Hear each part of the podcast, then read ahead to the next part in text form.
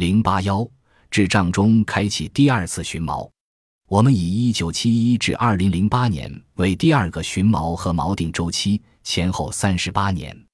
调整期间，全球经济经历严重滞胀。由于特里芬难题的存在，到一九六零年，美国的黄金就不够用了。一九六二年，美国开始推行双轨制，双轨制运行了将近十年。一九七一年，由于美国国内经济增长疲软、对外战争等因素。尼克松政府不得不宣布黄金与美元脱钩。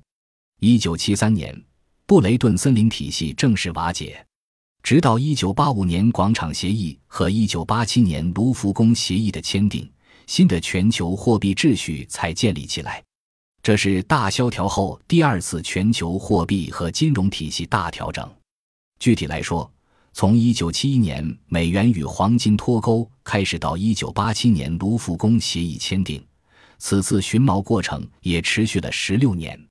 期间，全球经济出现了严重滞胀，资产价格发生巨大的波动。解决之道必须通过稳定汇率和治理通胀双管齐下。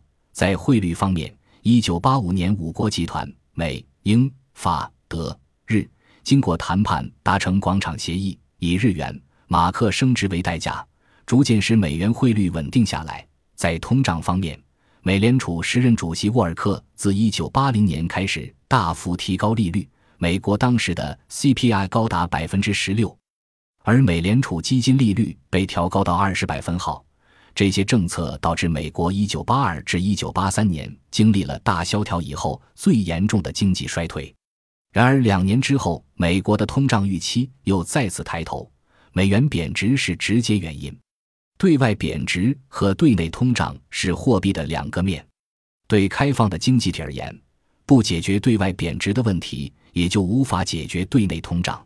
一九八五年达成的广场协议成功解决了对外贬值的问题，当然是以日元和马克升值，尤其是日元对美元的大幅升值来实现的。